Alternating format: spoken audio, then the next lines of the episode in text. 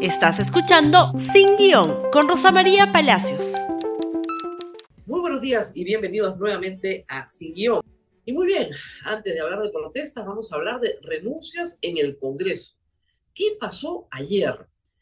El escándalo de los gastos suntuosos del Congreso de la República simplemente se rompió por el lado más débil, la renuncia del oficial mayor José Chevasco. Pero primero llegó la fiscalía, así lo informó la República el día de ayer. Fiscalía interviene el Congreso por caso de los bufetes parlamentarios. Ahí solamente fueron por esa investigación, se presentó el Ministerio Público, hubo un poco de escándalo, pero estuvo presente en las oficinas del legislativo para recabar una información que también está recabando la Contraloría en un examen especial está realizando a pedido del señor Williams. Pero luego supimos lo siguiente. La renuncia del señor José Chevasco se hizo pública y el señor José Chevasco, lo vamos a escuchar en un momento, lo dijo. Yo salgo por razones políticas. Esta fue su carta de renuncia, una carta muy breve. Y luego, esto fue lo que dijo a los periodistas. Por favor, escuchemos. Me sonrío porque hay un de repente soy un mal comunicador. Es probable que yo sea un mal comunicador, señorita. Pero fui enfático en manifestar que los problemas de mi salida son asuntos de carácter político y no administrativo. Que existen resoluciones de delegación de facultades al director general de administración desde el año 2006. Yo no estoy saliendo por ningún motivo por un asunto de carácter administrativo. Los diversos directores generales de administración han contado con la delegación de facultades administrativas, que pasan al número de 20. Yo salgo por razones políticas. Quiero ser enfático en esto, discúlpenme usted la fuerza con la cual yo respondo, pero creo que en eso tengo que ser claro. Muy bien, ¿a qué razones políticas se refiere el oficial mayor del Congreso, que es el funcionario administrativo de más alto rango del Congreso de la República? a que su cabeza está pedida por los políticos. ¿Qué políticos?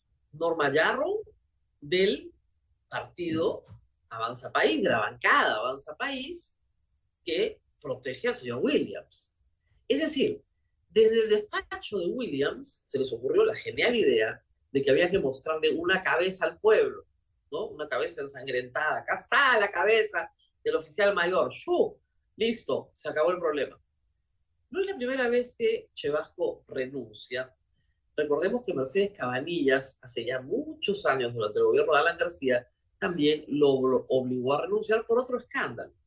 José Chevasco es un personal de larga data en el Parlamento Nacional, tiene mucha experiencia, hay muy pocos funcionarios públicos que sean capaces de manejar el eh, proceso parlamentario. Yo recuerdo a dos, José Chevasco y al señor Eliche. No hay muchos más. Es una tarea muy complicada, muy, muy especializada. Y como todo profesional de carrera que conoce su valía, si pide su cabeza, él se parece, va, no tiene ningún problema. Va a volver, ¿ah? O sea, no tengan duda que José Chevasco en otro congreso va a estar de nuevo presente, porque lo que él hace, reitero, muy poca gente lo sabe hacer y no tiene ningún interés, gracias a Dios, en ser congresista. Lo que no va a permitir es que le digan que él ha incurrido en una falta administrativa o que él ha incurrido en alguna actividad ilícita. El director general de administración, al cual le delega funciones Williams, es puesto por Williams hace menos de dos meses. Por lo tanto, la responsabilidad administrativa está en ese director general. Pero hay que volver a explicar algo por enésima vez. Si Williams delega, es porque Williams es la autoridad responsable. Nadie delega lo que no tiene. El señor Williams no puede decir que él no es responsable por la buena marcha administrativa del Congreso de la República, porque eso es falso. El reglamento del Congreso, que tiene rango de ley, establece que la mesa directiva y su presidente son responsables de velar por la buena marcha administrativa del Congreso. Como hemos explicado el día de ayer, el Congreso es la única entidad del Estado peruano que se aprueba su propio presupuesto. Ellos mismos se lo aprueban. Por lo tanto, la iniciativa de gasto respecto de los gastos del Congreso está en la mesa directiva. Ellos, con la administración, formulan el presupuesto, priorizan los gastos, deciden en qué se va a gastar y en qué no se va a gastar. ¿Cuánto se gasta en la ejecución de cualquiera de estas actividades o proyectos? Ya efectivamente depende de las autoridades administrativas, que reitero, en este caso estaban en la Dirección General de Administración, no en el oficial mayor, y el director general de Administración no lo han tocado. Han votado tres funcionarios más, pero ahí siguen. Y ese es el problema, porque al final del día, al final del día, nadie los va a acusar de delito, porque para que hubiera delito, tendrían que haber gastado algo que no estaba presupuestado, y lo tienen todo presupuestado y todo autorizado. Para que exista delito, tendrían que probar que en la ejecución o en el concurso, el proveedor, ¿no es cierto?, se coludió con los funcionarios y vendió un sobreprecio. Eso necesita prueba. Que el proveedor eh, pagó un soborno para que le dieran el contrato. Eso necesita prueba. Y de eso no hay ninguna prueba. Así que al final del día, nadie los va a acusar por delito, pero sí por falta de criterio, pues. Ese es el problema. Chevasco no se va por razones administrativas, se va por razones políticas, dice bien. Pero la pregunta es, ¿se tiene que ir Williams y la mesa directiva por razones políticas también? Vean esto, por favor. Esta invitación circuló ayer en redes sociales.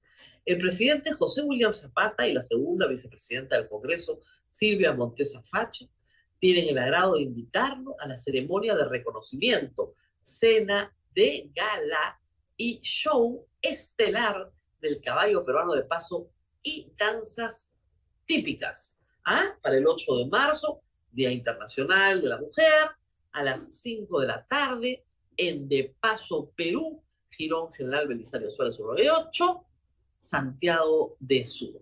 Puedes ver la dirección en Google Maps, muy preciso todo. ¿Les parece el Congreso en medio de este escándalo organicen una cena de gala? No es delito, pero hay que tener un poquito de criterio. Y parece ser que el señor Williams, en el ánimo de satisfacer a todas las bancadas y ahora conversaba con Martín Hidalgo, me decía, y a las 20 facciones que hay en el Congreso, le da a todos todo lo que piden. Y el problema es que el que pide al cielo y pide a poco es un loco. Entonces le piden y le piden y él da y da y da y no tiene ningún problema en dar. Y esto lo ha llevado a que por lo menos se identifiquen más de 6 millones de soles de gastos que se consideran, por decirlo menos, suntuosos para un país pobre, modesto como el nuestro, que tiene que tener a un parlamento que trabaja acorde, digamos, ¿no?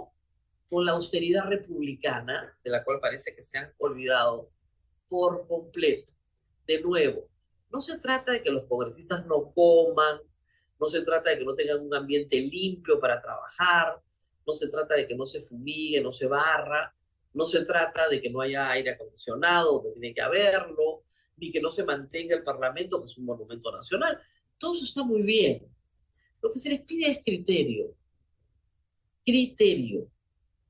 El año pasado se han gastado, según la encerrona, casi dos millones de soles en viajes al exterior. Es un poco caro. Vamos.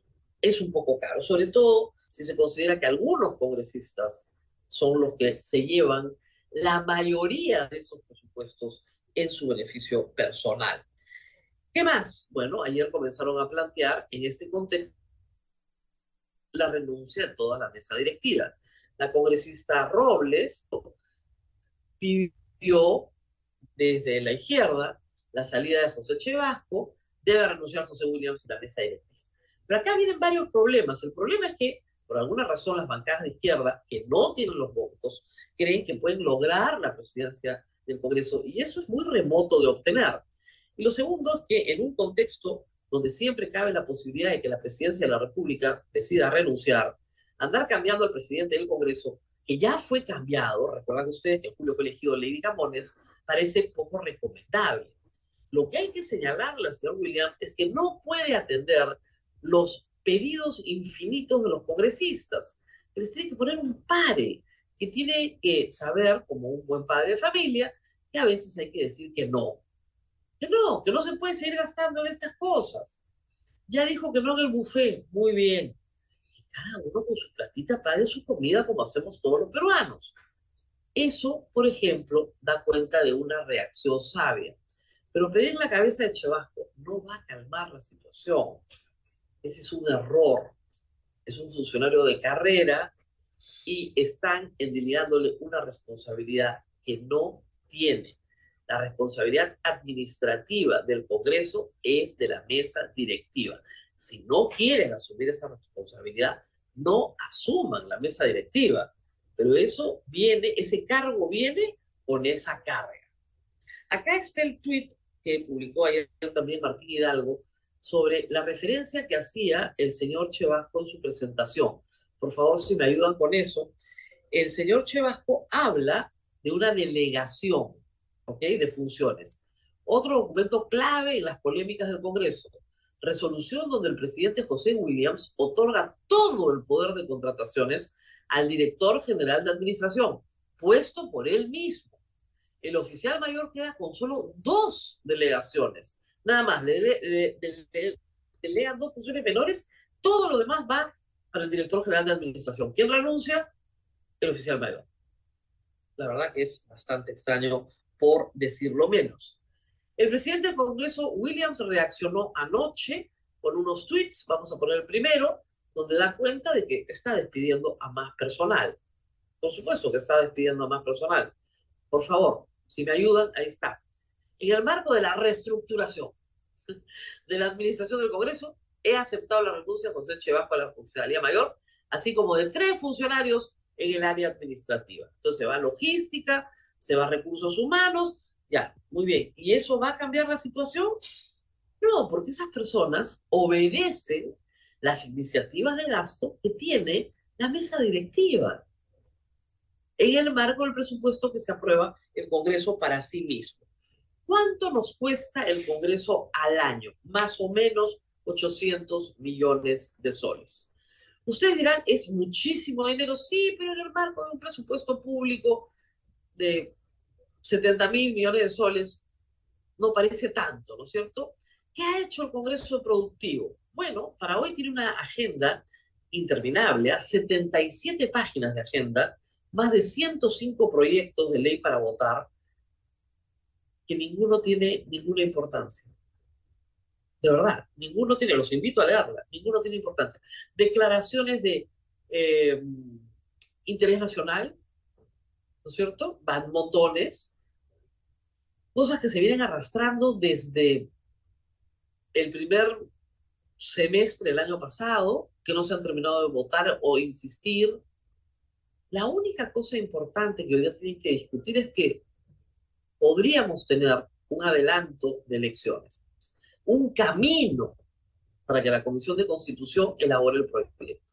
Nada más. ¿Ustedes creen que van a aprobar eso? No, no lo van a aprobar. No lo van a aprobar. Y si lo aprueban es para mecernos unos días más. El Congreso está convencido que el 88% de la población no existe, que pueden seguirse quedando sin ningún inconveniente y que a lo más habrá que cambiar de mesa directiva para mover las fichas de otra manera, repartir las cartas de otra manera y que otros de los mismos se hagan de la mesa directiva. Eso es todo lo que han sacado como lección de lo que hemos visto. Bueno, pésimas lecciones, la verdad. Pésimas lecciones. Y si la defensa política es soltar legiones de trolls a evitar caviar, caviar, caviar y consultoría, consultoría, consultoría, peor aún. En la próxima encuesta no van a tener 6% de aprobación, van a tener cero después de todos estos escándalos. Ayer hubo una marcha no muy grande, pequeña, pacífica, mujeres aymaras, con sus ya llevaban a sus hijos a la espalda, como es la usanza tradicional del Perú, no es ninguna novedad. Y algunas de ellas, las que iban en primera fila, se acercaron con los brazos abiertos a la policía.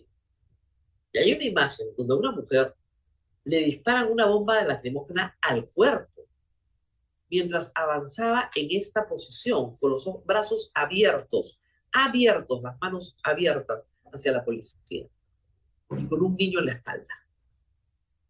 Eso ha sucedido ayer en Lima. Mientras tanto, mientras tanto, la libertad de prensa tiene que ser vigilada por el Ministerio del Interior. Ayer adelantamos algo, pero creo que hoy está bastante claro el panorama. Así lo informó la República en primer término. El Ministerio del Interior, el gobierno de Dina Boluarte, dispone que el Ministerio del Interior controle el trabajo periodístico en las protestas. Este protocolo lo que quiere es que los periodistas se paren a cubrir una protesta solo donde la policía les diga que se puedan parar, a la distancia en que la policía diga que se pueden parar y, y además que no hablen con los manifestantes ni les pidan ninguna información durante la marcha, entre otras lindezas que dice.